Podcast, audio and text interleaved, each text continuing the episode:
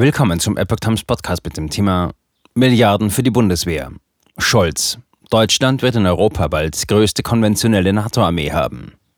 Ein Artikel von Epoch Times vom 30. Mai 2022. Enorme Summen will die Ampelkoalition in die Bundeswehr fließen lassen. Nun sollen die konkreten gesetzlichen Grundlagen dafür gelegt werden, um den Weg für Rüstungsaufträge in großem Stil freizumachen. Die Union und die Koalition haben sich auf die gesetzlichen Grundlagen für das geplante Sondervermögen in Höhe von 100 Milliarden Euro für die Bundeswehr geeinigt. Damit gibt es im Grundsatz grünes Licht für Waffenbestellungen bei der Rüstungsindustrie in großem Stil. Bundeskanzler Olaf Scholz erwartet nun eine deutliche Stärkung der Bundeswehr. Deutschland wird in Europa bald über die größte konventionelle Armee im Rahmen der NATO verfügen, sagte Scholz den Zeitungen der neuen Berliner Redaktionsgemeinschaft sowie Stuttgarter Zeitung und Stuttgarter Nachrichten.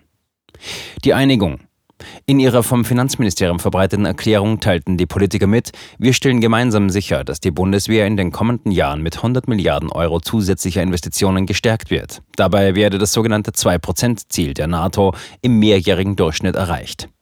SPD-Chefin Saskia Esken hatte bereits in der Frankfurter Allgemeinen Sonntagszeitung angekündigt, wir werden das 2%-Ziel nicht in jedem Jahr gleichermaßen erreichen. Wenn man heute Großgerät bestelle, bekomme man das erst in drei oder vier Jahren. Möglicherweise sind die Summen in den ersten zwei Jahren nicht so hoch und dann kommt ein Jahr, in dem sehr viel notwendig wird. Scholz. Waffenbestellung für die Ukraine laufen. Der Bundeskanzler äußerte derweil Unverständnis über die im In- und Ausland geäußerte Kritik an mangelnder militärischer Unterstützung für die Ukraine. Wir haben Waffen geliefert und werden weitere Waffen liefern, sagte Scholz in dem Interview. Diese Bestellungen laufen, fügte er mit Blick auf mit der Industrie abgesprochenen Lieferungen auch schwerer Waffen hinzu. Er wies darauf hin, dass die Übergabe von Gepard Flugabwehrpanzern für Ende Juli vereinbart ist. Zudem sei die Ausbildung ukrainischer Soldaten an der Panzerhaubitze 2000 bereits im Gange. Auch über Kritik aus Polen, dass vereinbarter Ersatz für polnische Lieferungen an der Ukraine bisher nicht bereitgestellt worden sei, äußerte sich der Kanzler ziemlich verwundert. Wir sind in Gesprächen mit all unseren osteuropäischen Partnern und wollen auch die Gespräche mit Polen so seriös voranbringen wie mit Tschechien und der Slowakei, sagte er.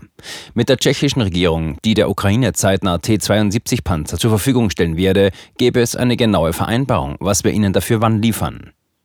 Weiter sagte Scholz, allen Verbündeten Deutschlands sei bekannt, dass bei der Bundeswehr keine großen Bestände einsatzbereiter Fahrzeuge übrig sind, die man nur losschicken muss. Es sei ein großes Problem, dass die Bundeswehr seit 2010 strukturell unterfinanziert gewesen sei.